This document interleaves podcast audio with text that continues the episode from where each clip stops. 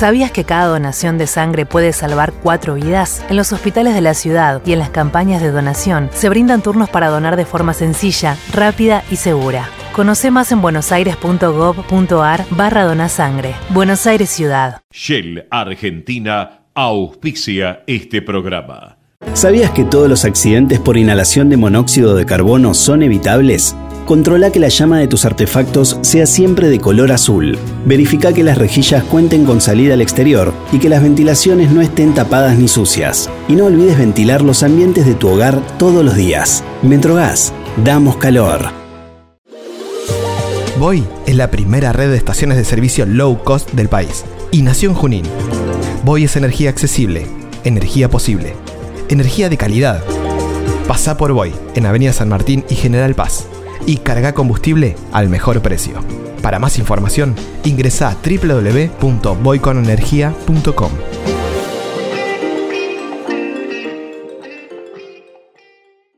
Estudia actuación en Timbre 4. Niños, adolescentes, adultos. Dirección Claudio Tolcachir. Informes en www.timbre4.com.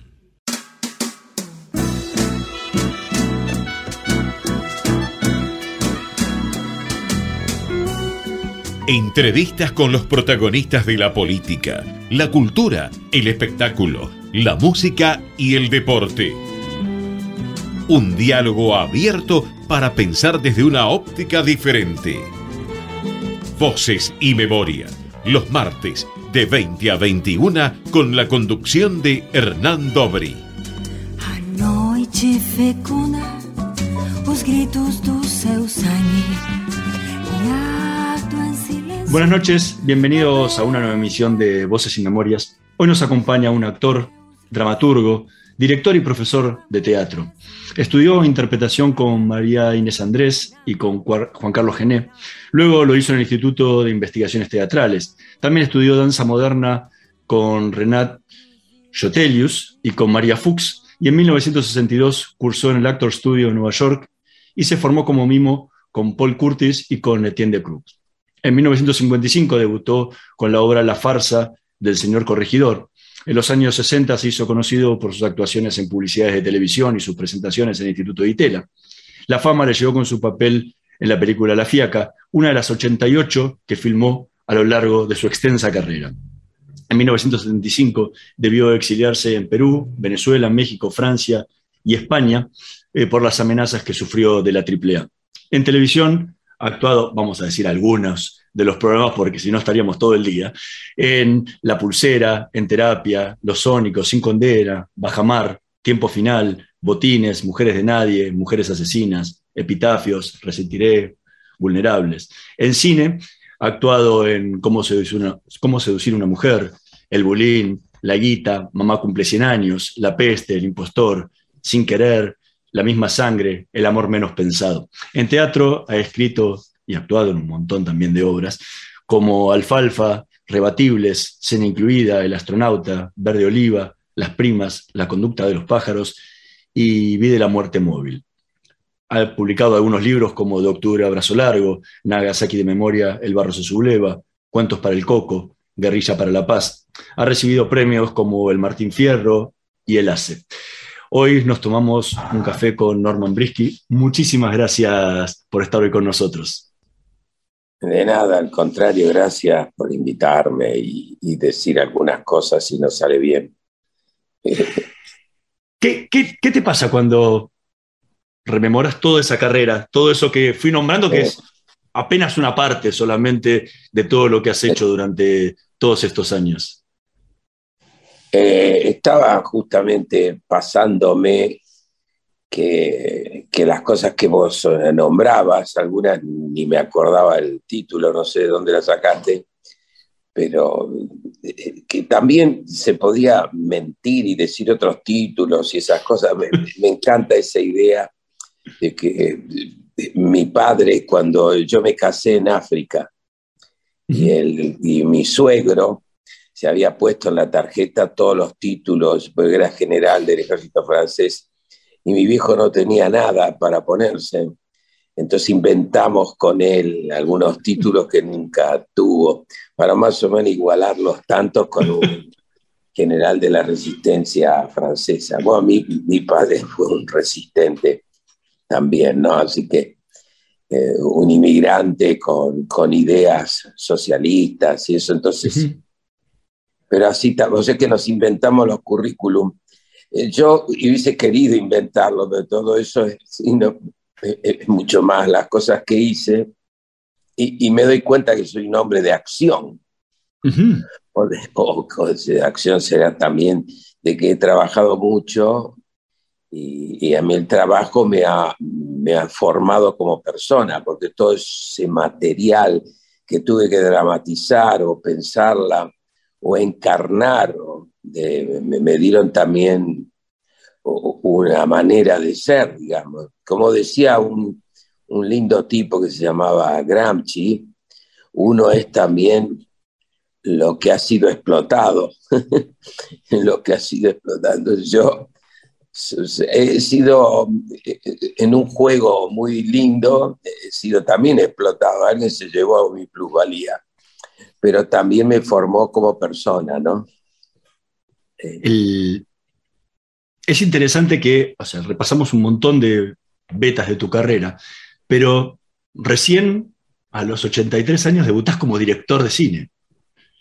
Sí, yo, yo había hecho algunos cortos, qué sé yo, y, con todos los largos metrajes que hice, me atreví en plena pandemia eh, resistir a la parálisis y al encierro y con un grupo de, jóvenes muy, muy, muy economizados porque estaban también en la misma situación de no poder hacer nada, dijimos, vamos a desafiar cuidándonos mucho eh, en hacer un largometraje. Y la experiencia fue divina. Probablemente de todas las cosas que hice últimamente, 981, así se llama la película, ha sido muy, muy grata. Eh, también la, última publicación de un libro mío eh, ha sido también una gratificación que con la edad uno está más chocho y entonces le agarra como sentimientos, uy, mira, y, hace lágrimas inclusive, de los dos ojos y al mismo tiempo. Así que uno está más como sensible.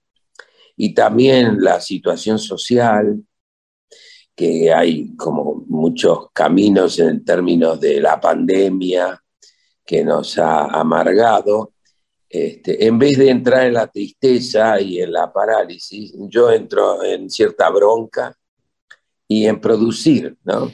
y, estoy muy contento como, como niño, que es lo que siempre he querido ser, o sea, mi, mi trabajo es un juego, un juego infantil.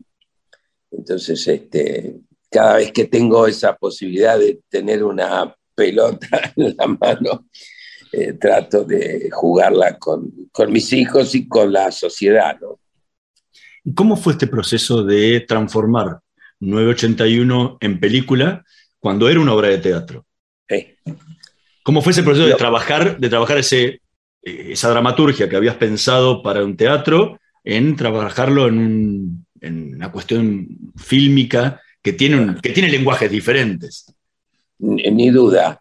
Lo que pasa es que yo no, no tengo esa eh, especie de encierro de una estética determinada, de una manera determinada. Cuando yo escribí 1981, lo primero que dije, uy, esto está muy bueno para cine.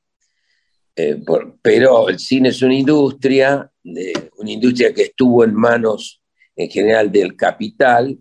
Entonces, y ahora con el digital, y con la solidaridad del grupo eh, se resulta accesible y como no podíamos hacer teatro, porque los teatros estaban cerrados y que nos costó mucho eh, hacer que los teatros volvieran a funcionar y todavía con los protocolos y los miedos, el teatro tiene limitaciones muy serias, el cine no, entonces, este, el, cambio de estética se debió a la obligación, a lo que nos obligó eh, la represión, digamos.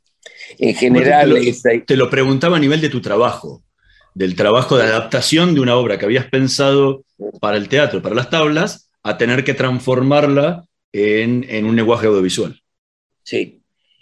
No, no, no, no tengo ese trabajo que tengo que hacer de transferencia estética, porque la llevo como un conocimiento de, corporal, digamos. No, no, me cuesta nada volver cine a algunos temas, no, no todos.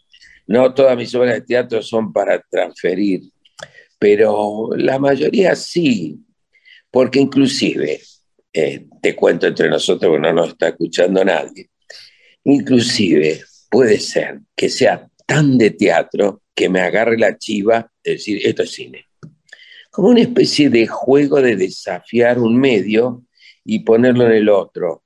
Porque en general el hecho solo de filmar una obra de teatro ya se vuelve, eh, para los que tenemos la experiencia del, cine, se vuelve cine inmediatamente.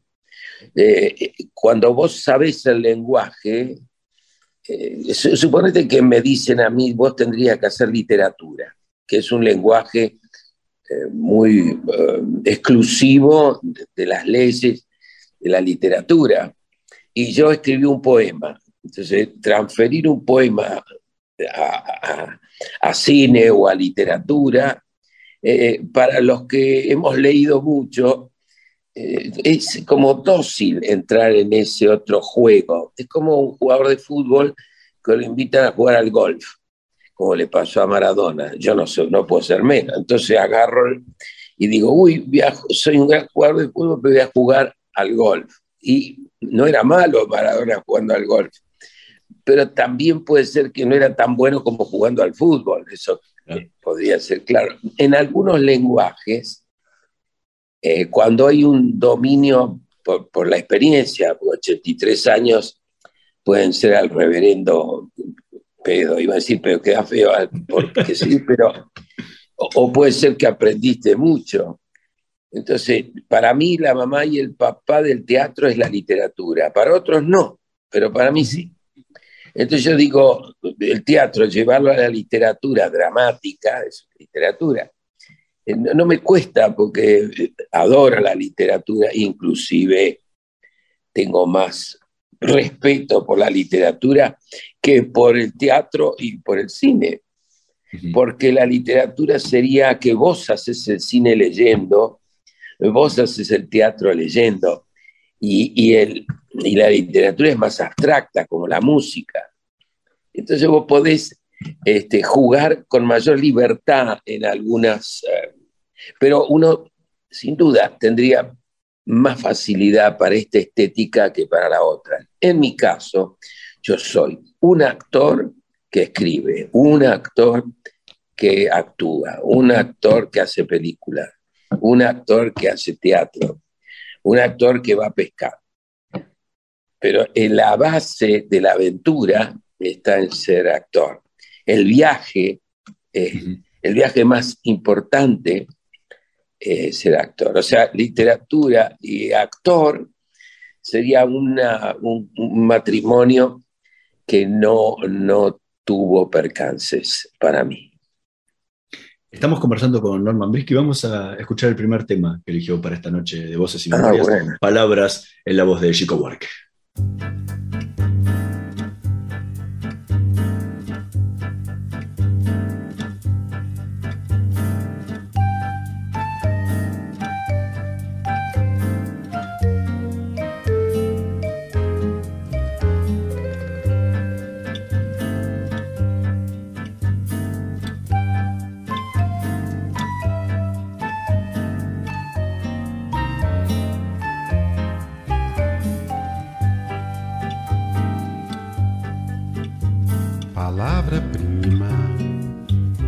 palavra só, a crua palavra que quer dizer tudo.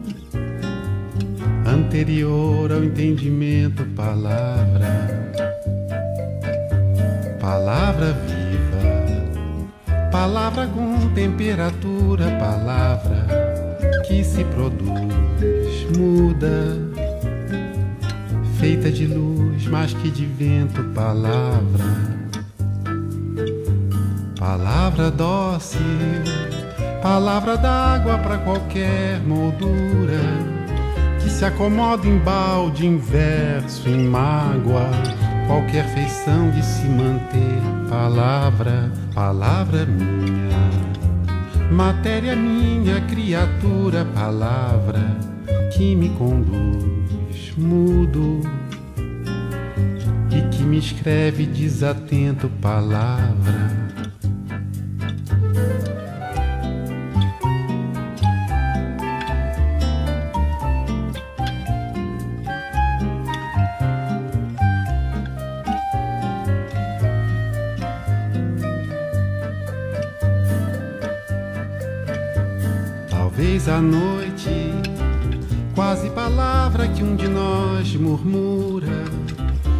mistura as letras que eu invento, outras pronúncias do prazer, palavra, palavra boa. Não de fazer literatura, palavra, mas de habitar fundo Escuchábamos palabras en la voz de Chico Buarque, tema que eligió Norman Brisky para esta noche de Voces y Memorias. ¿Por qué este tema? Chico Buarque, digamos, me parece de los tipos más creativos que yo conozco en el campo de la música popular, sería. Me, parece que su densidad, su, teatralidad, eh, su capacidad poética, su capacidad musical es inigualable para mí.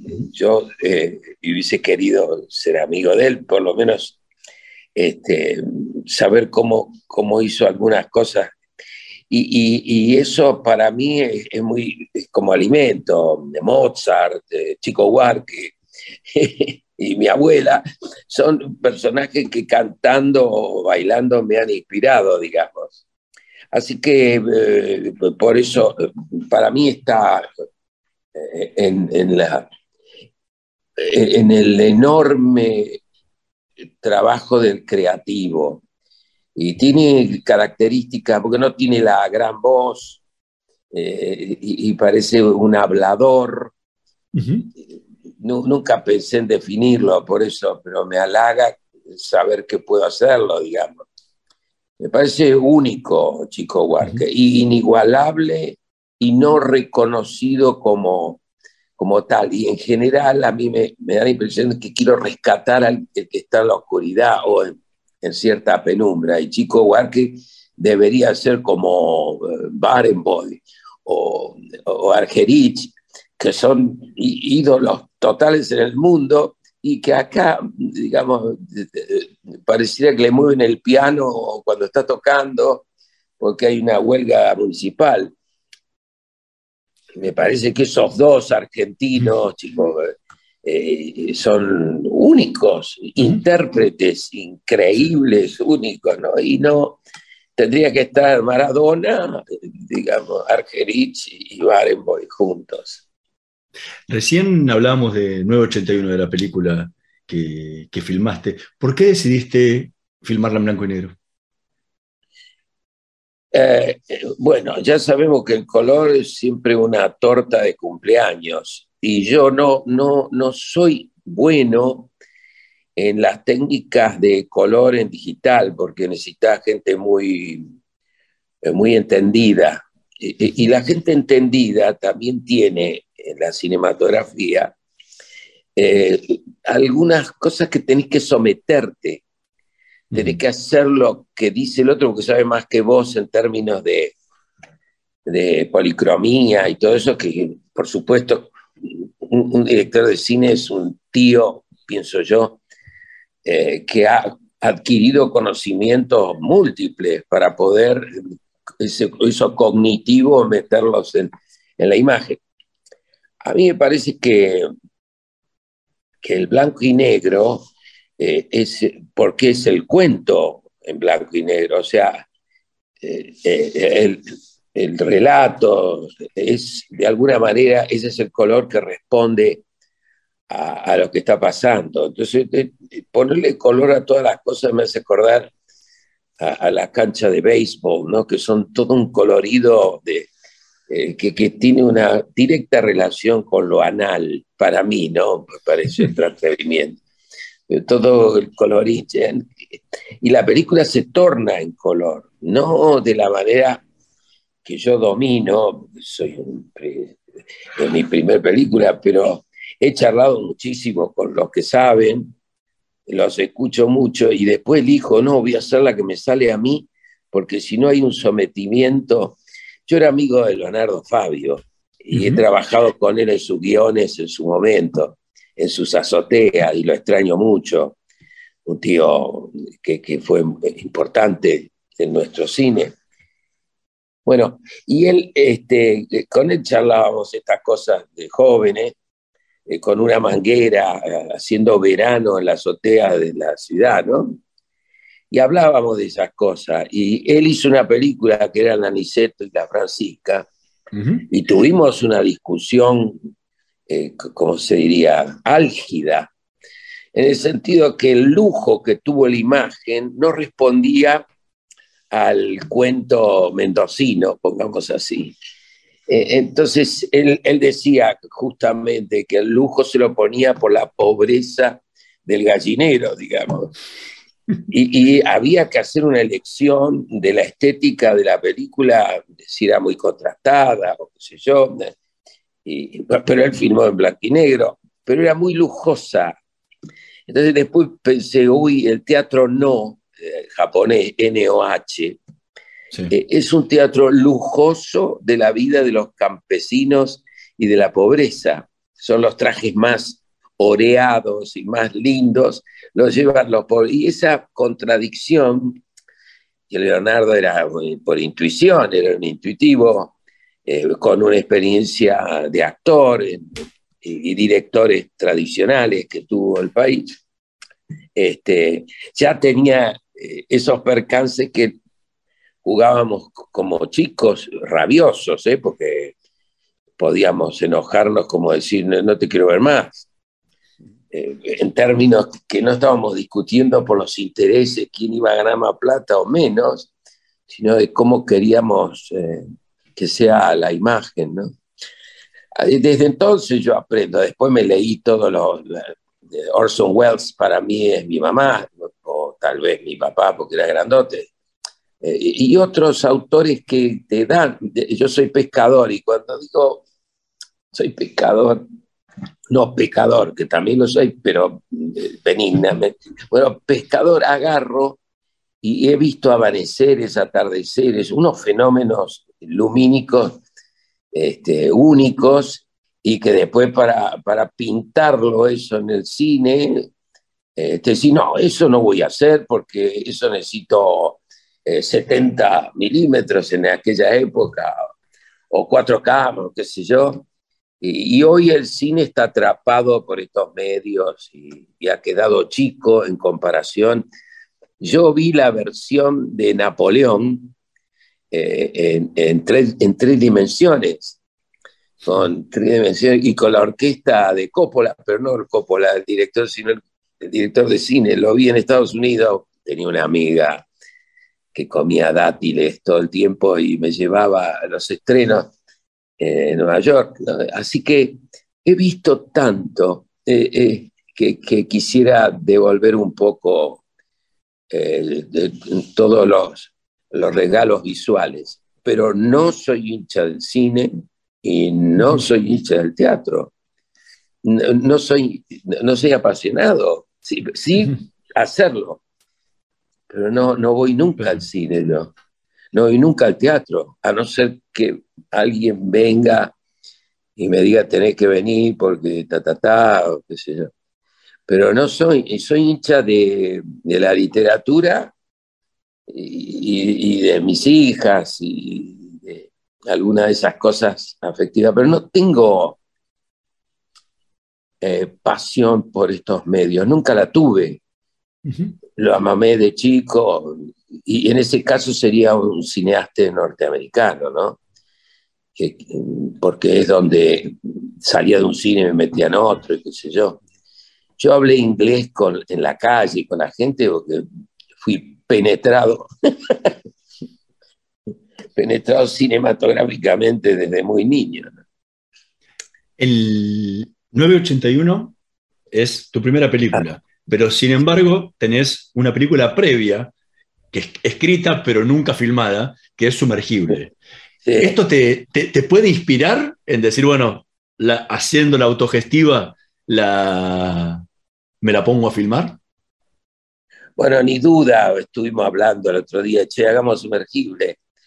Lo que sumergible, me la adoro como película, me parece que sería una enorme novedad, no sé si de culto o no lo, no lo puedo saber, porque haciendo la película va surgiendo su estética, su, manera, ¿no? No, me propongo una estética para filmar, sino que filmando produzco una estética.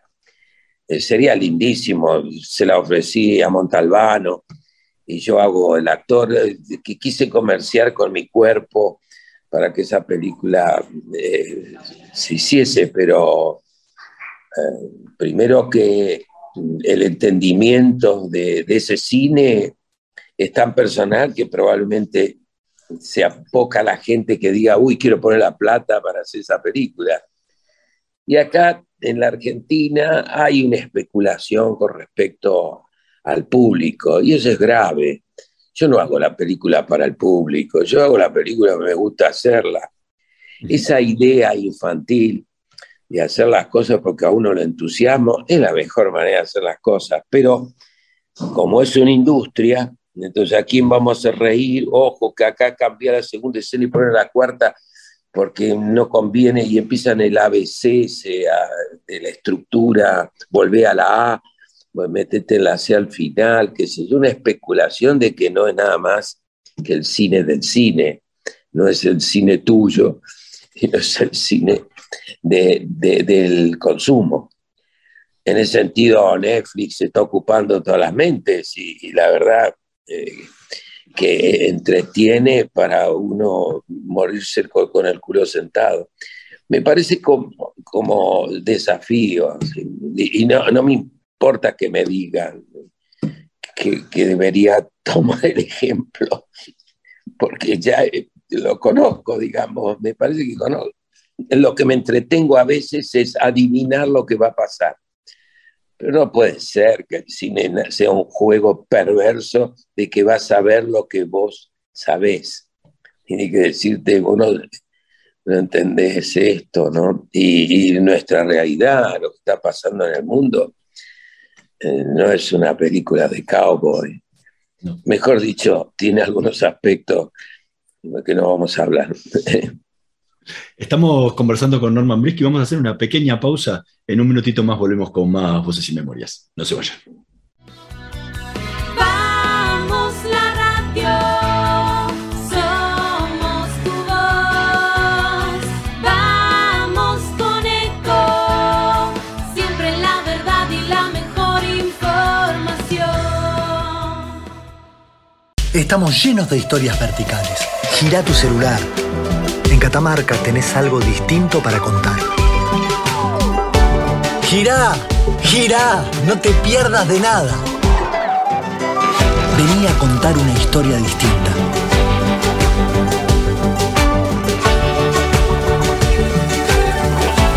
¿Querés descubrir algo distinto? Girá y vení a Catamarca. Cuidar es la herramienta digital del Ministerio de Salud. Descargala en tu celular a través de tu App Store o Google Play y carga tus datos. La aplicación te permite hacer un autodiagnóstico, acceder a tus certificados y consultar el resultado de tu hisopado. Ahora podés acceder a la información provista por el Ministerio de Salud y ver tu diagnóstico COVID-19 de forma rápida y sencilla. App Cuidar. Sigamos cuidándonos. Gobierno del Pueblo de Merlo. Intendencia Menéndez. Informate en ecomedios.com. Seguinos en TikTok, arroba ecomedios 1220. Voces y memoria. Una hora con los protagonistas de la política, la cultura, el espectáculo, la música y el deporte para pensar desde una óptica diferente.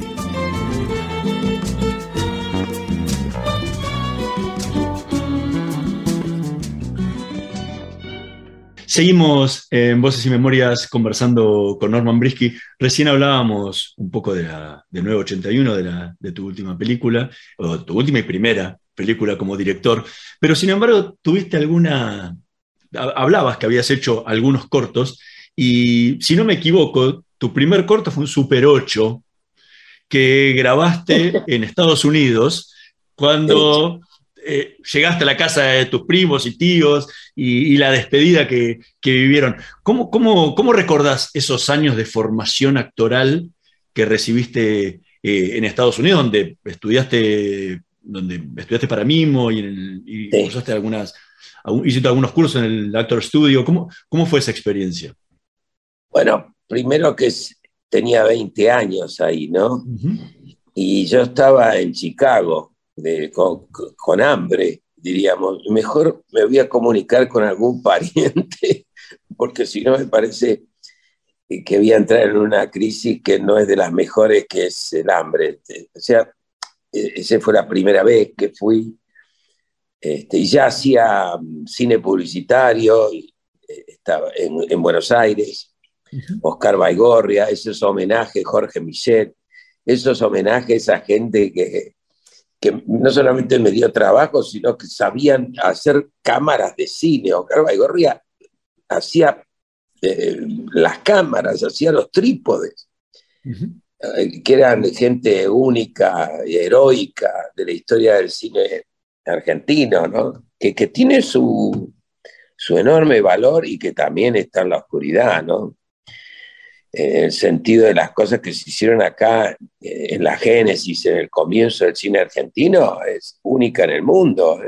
Bueno, y también México, algunos, pero de ahí a los 20 años vendiendo un juego de marfil de, de ajedrez que se habían olvidado en una, en una producción y que no, no lo vinieron a buscar nunca, eh, yo lo vendí y me compré un pasaje para ir de ida a Estados Unidos. Cuando llegué, bueno, tenía una prima muy querida, 20 años, y con ganas de, de aventurarme, porque probablemente mi oficio de actor venga de mi aventura, ¿no?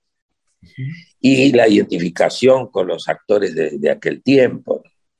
Y de ahí eh, fui a Chicago, mi prima no me echó, pero tenía que ir ella a Los Ángeles, entonces quedé y me dio la- un lugar en Chicago. Ah, Ahí también eh, eh, estuve trabajando en un canal haciendo mimo, yo era mimo y muy bueno era.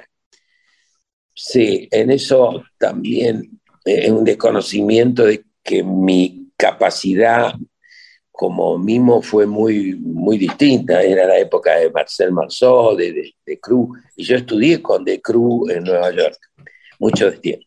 20 años, entonces cuando me estaba eh, cagando de hambre, los llamo a, a mis parientes de Minneapolis, Minnesota, diciendo que si los pudiera visitar. Bueno, entonces llegué ahí y ellos tenían una cámara, de, yo no, no creo que haya sido Super 8, yo creo que era de 8, de 8 mil.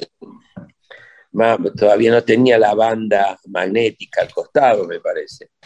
Y este, como ellos no lo usaban porque tenían tantos aparatos que los dejaban, les encantó la idea de que filmara a la familia eh, en la narración de que la familia se reproducía y ya hacía lo- los cortes, pero los cortes no, no se hacen afuera, sino en la misma filmación hacen los cortes. Bueno, no sé si se entiende. que vos no vas a otra máquina a compaginar, sino que compaginás filmando. Y hice esa, ese corto que relata la historia de esta familia y cómo yo venía a visitarlos para interrumpir la, la paz y, el- y las relaciones familiares. Ellos eran religiosos y yo soy ateo, entonces ya hubo una, cuántas podridas en los sábados y qué sé yo. Como si yo creo que el texto de ellos sería, si te damos de morfar un poquito, podría agradecerle a, alguien. Bueno, pero no, no, no fue así porque yo era muy rebelde de chico y probablemente mis padres me hayan enseñado a defender mis ideas, ¿no? Así que, y, está en la película La despedida, que ellos están contentos, el que ya me vaya, pero ahí viene detrás de un vidrio oscuro, ¿no? De, de Berman, ahí todos empiezan a, modificar, que fue filmando, que ellos se entristecían muchísimo de que yo me fuera. Había estado más tiempo, había engordado unos cuantos kilos y me habían vestido de, los pies a la cabeza, ¿no? Después los volví a ver y, y soy muy amigo de una de sus hijas que era chiquita y hoy es una concertista de, de guitarra, Sharon Isbin, que es una número uno en el mundo. Y vino acá al Colón y yo me senté, ella me invitó, y él dijo, acá está mi primo, en el Colón. También trabajé como bailarín en el Colón, o sea que no me... eh, eh, ya, digamos, tendría que estar cansado de vivir tan, tantas cosas, pero no, todavía sigo queriendo jugar. Y desde la formación actoral, ¿cómo, cómo te... ¿Qué, qué trajiste de, de esa experiencia estadounidense? No, mi formación actoral eh, es argentina en el sentido que los maestros de teatro argentinos, eh, Juan Carlos Gené en especial, es un tipo formado muy seriamente, mucho más formado que los americanos, porque él, él estuvo en Francia, qué sé yo. Así que se lo debo a, a- a la gente de acá. Allá eh, fui a corroborar un poco, ¿no? Eh, y, tampoco entendía mucho cuando tenía 20 años qué es lo que quería Strasberg. Eh, yo iba a las clases colado bastante tiempo y, este, y también el idioma y todas las posibilidades de, de sus técnicas. No tenía con qué aprenderlas todavía, no tenía tantos recursos intelectuales, qué sé yo. Eh, Entonces miraba y, y- me hice amigo del hijo de Strasberg y este, macanudo, gente eh, muy generosa, no, tenía eh, ningún espíritu así de estás molestando, me parece, porque tampoco puedo meterme en la familia. Pero así que todo fue grato. Ninguno me dio de, de morfar, digamos. Eh, simplemente era, daban por supuesto que yo eh, tenía em, posibilidades o recursos. Eh, yo no tenía ni un discurso, ni un dólar tenía.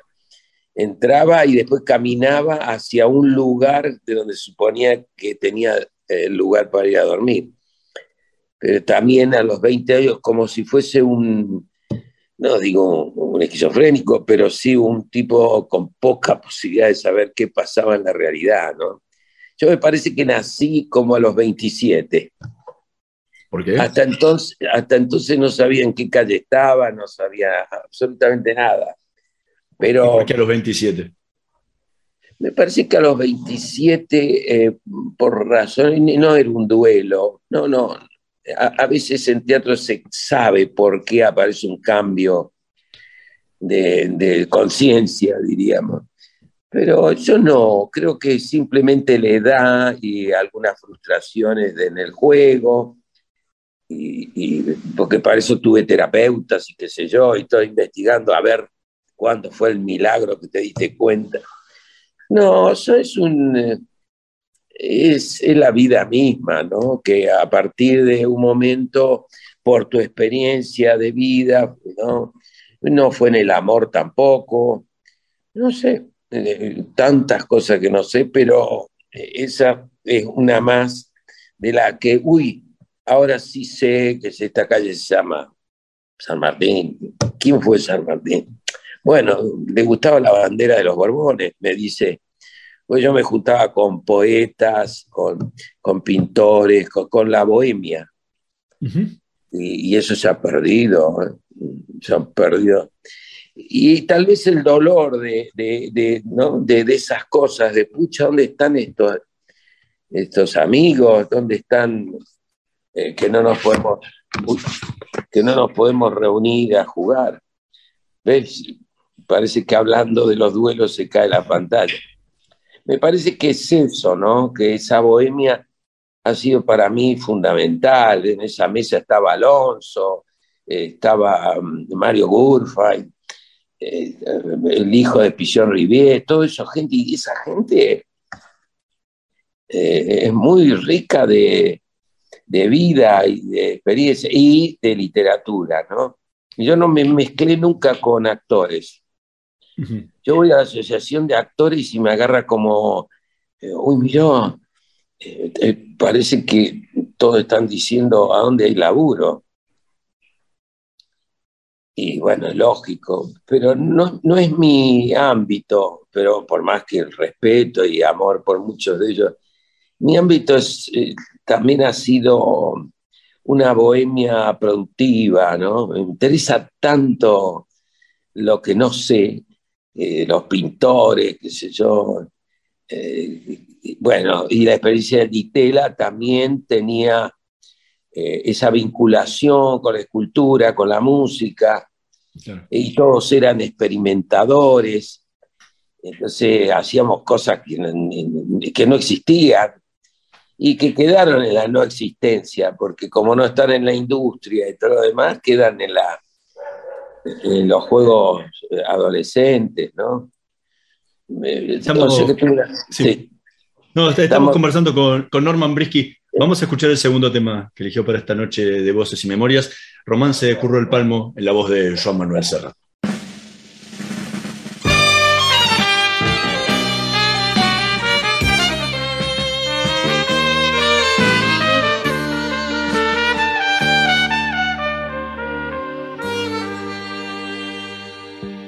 La vida y la muerte bordada en la boca. Tenía Merceditas, la del guardarropa, la del guardarropa del tablao del lacio, un gitano falso ex bufón de palacio, alcahuete noble que al oír los tiros recogió sus capas y se pegó el piro.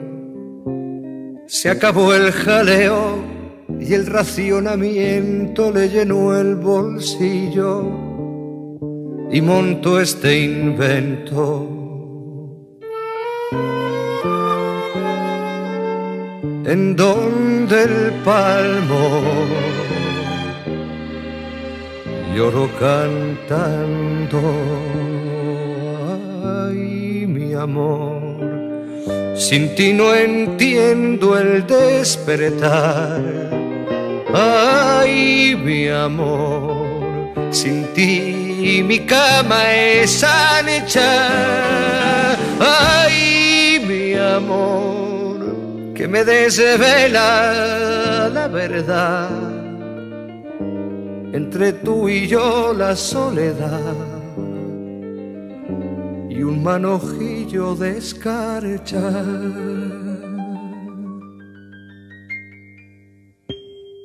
Mil veces le pide y mil veces que nones de compartir sueños, cama y macarrones.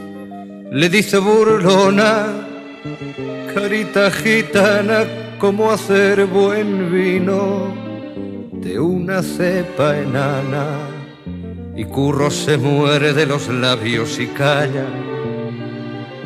pues no hizo la mili por no dar la talla. Y quien calla otorga, como dice el dicho, y Curro se muere por ese mal bicho. Escuchábamos Romance de Curro el Palmo en la voz de Joan Manuel Serrat, tema que eligió Norman Brisky para esta noche de Voces y Memorias. ¿Por qué este tema? A mí parece, bueno, Serrat lo conozco, estuvo en mi casa en España en su momento, o sea que también hay un, cariño eh, ¿cómo se diría? Un cariño musical. Eh, bueno, eh, y, el curro me pareció un, cuento muy, muy interesante. Por ejemplo, eso se puede hacer una película con Curro el Palma. Un hombre breve, ¿no? La brevedad, que era y, le quedaba ancha la cama. Me parece que ves, ahí tenés. Eso es una canción, pero también es una película, también es un cuento, también es, eh, tantas cosas. Y Serrat encontró eh, una manera este, abreviada, digamos, ¿no? Que, es como un- un- una prosa intensa y, sentida. Entonces, ahí hay una clave, digamos, de cómo una canción puede, puede ser una vida, ¿no? Y se canta en cuatro minutos, tres minutos, no sé cuánto. Así que por eso me gusta, porque es un, un, cuento emocionante, digamos, eh, que, que te puede sensibilizar mucho, ¿no? Y la idea de, la solidaridad eh, con, el que no el que no tiene, ¿no?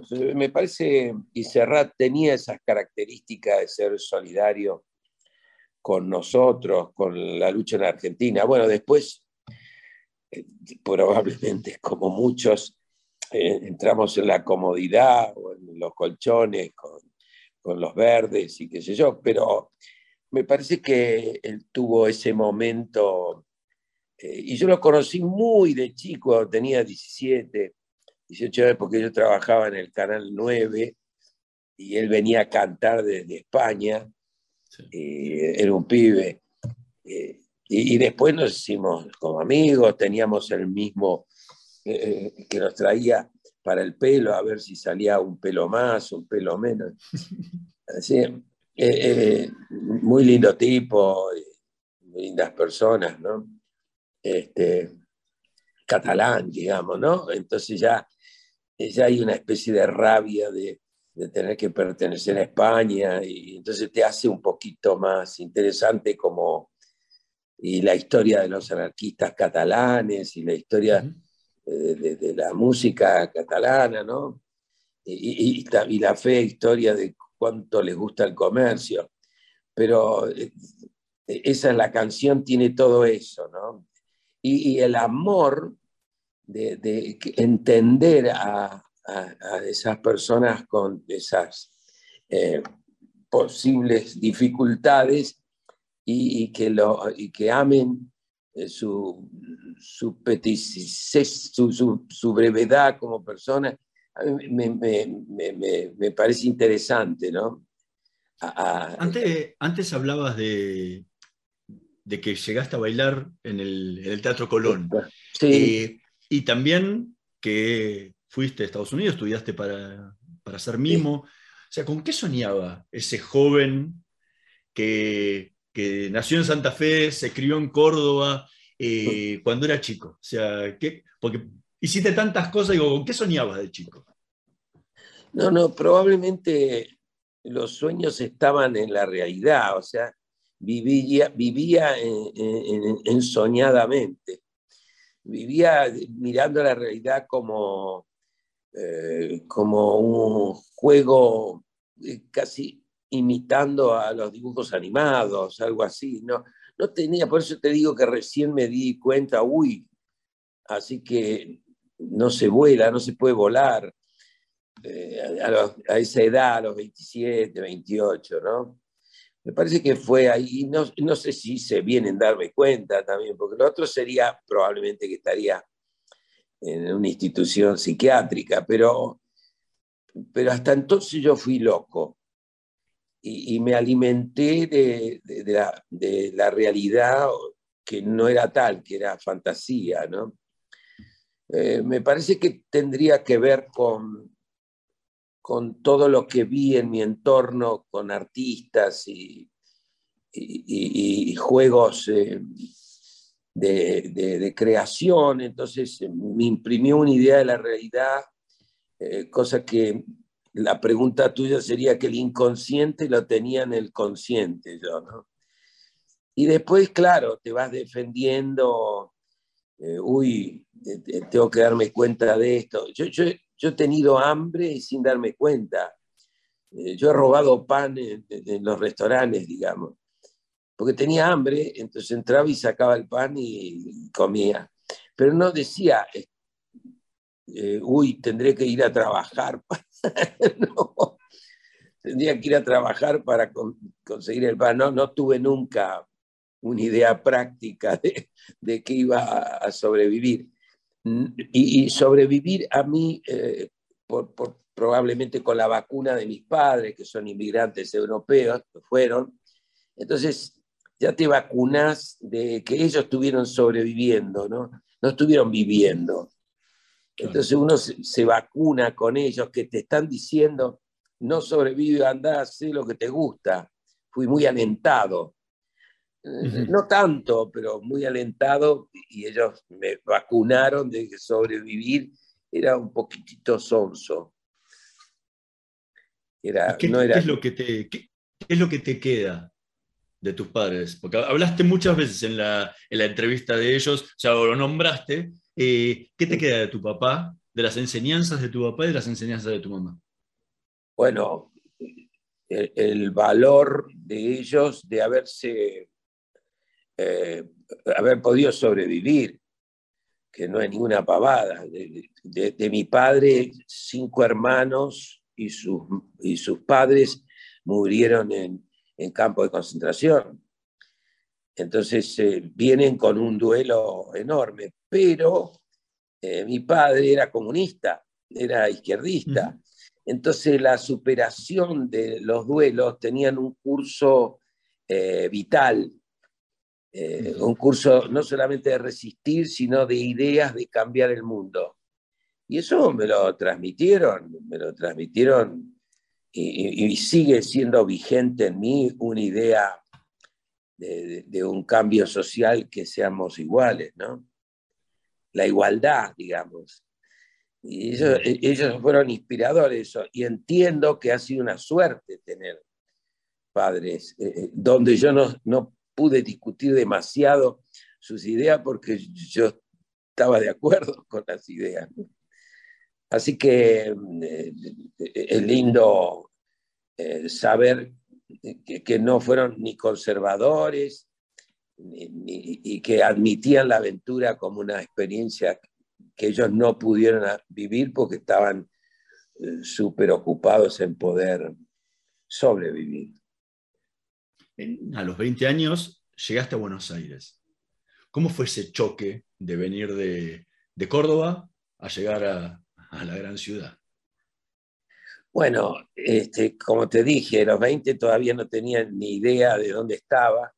Vivía en una pensión, la pensión norte, y yo producía un milagro de simpatía eh, en el sentido de que eh, era como simpático. Entonces, eh, tenía, han sido solidarios mi entorno conmigo, ¿no? Eh, a donde iba eh, tenía como una como facilidad para... Pero yo no me daba cuenta, pero vos cuando sos joven y, y, este, tenés rulos y eso, seducís con, tu vitalidad y este, atómicamente, entonces quieren estar o jugar con vos y qué sé yo. De la pensión a media cuadra estaba la plaza y yo iba a jugar al fútbol eh, con los porteños, digamos, y, y- y inmediatamente tuve nuevos compañeros. Tampoco me ponía en la cabeza, tengo que tener nuevos compañeros. No, no. Era un sueño de estar en Buenos Aires y ahí filmé un cortometraje que se llamó Los Pequeños Seres. Y también me vinculé eh, a partir de hacer ese corto que tuvo un premio en el Fondo Nacional de las Artes, conseguí una beca, eh, no me acuerdo cómo se llama ahora, la, la- actriz que, que me dio la beca, ¿no? Eh, y, con eso pude estudiar eh, danza moderna, iba al Conservatorio Nacional, me hice amigo de Ulises Dumont, porque un actorazo que tuvimos acá, y me iba metiendo, pero no- ni me proponía el dominio, ni me proponía nada, o sea, eh, estaba dodecafónico, digamos, podía estar para allá, para acá, y, y- y le daba, a todo le daba ganas de vivir, ¿no? Hasta que en algún momento, después del viaje a Estados Unidos, el primer viaje cuando tenía 20 años, este, volví y ahí sí hice el primer espectáculo que se llama El Niño Envuelto, eh, que era de mimo, no, no tenía palabras. Y después hice Historia para ser contada, que fue la primera vez que hablé en una escena. Y ya estaba con cierta formación. Eh, Norman Brisky, sí, muchísimas gracias por acompañarnos en este programa. Se nos ha acabado el tiempo, la verdad. Seguiría charlando y preguntándote muchísimas, muchísimas otras cosas. eh, Pero bueno, lo, lo dejaremos para una segunda, para una segunda oportunidad Dale. de seguir conversando. Muchísimas Cuando gracias, en serio. Otro día me contás algo de vos para ver a Bueno. Se- se- será un gran placer. Bueno, nosotros nos vamos a reencontrar la próxima semana en una nueva edición de Voces y Memorias. En la operación técnica, Carlos Heinze y Gerardo Subirana. En la edición, Javier Martínez. Nos vemos la próxima semana. Chao. ¿Sabías que cada donación de sangre puede salvar cuatro vidas? En los hospitales de la ciudad y en las campañas de donación se brindan turnos para donar de forma sencilla, rápida y segura. Conoce más en buenosaires.gov.ar barra donasangre. Buenos Aires Ciudad. Shell Argentina auspició este programa. ¿Sabías que todos los accidentes por inhalación de monóxido de carbono son evitables? Controla que la llama de tus artefactos sea siempre de color azul. Verifica que las rejillas cuenten con salida al exterior y que las ventilaciones no estén tapadas ni sucias. Y no olvides ventilar los ambientes de tu hogar todos los días. Metrogas, damos calor. Voy es la primera red de estaciones de servicio low cost del país y nació en Junín. Voy es energía accesible, energía posible, energía de calidad. Pasa por Voy en Avenida San Martín y General Paz y carga combustible al mejor precio. Para más información, ingresa a www.voyconenergia.com.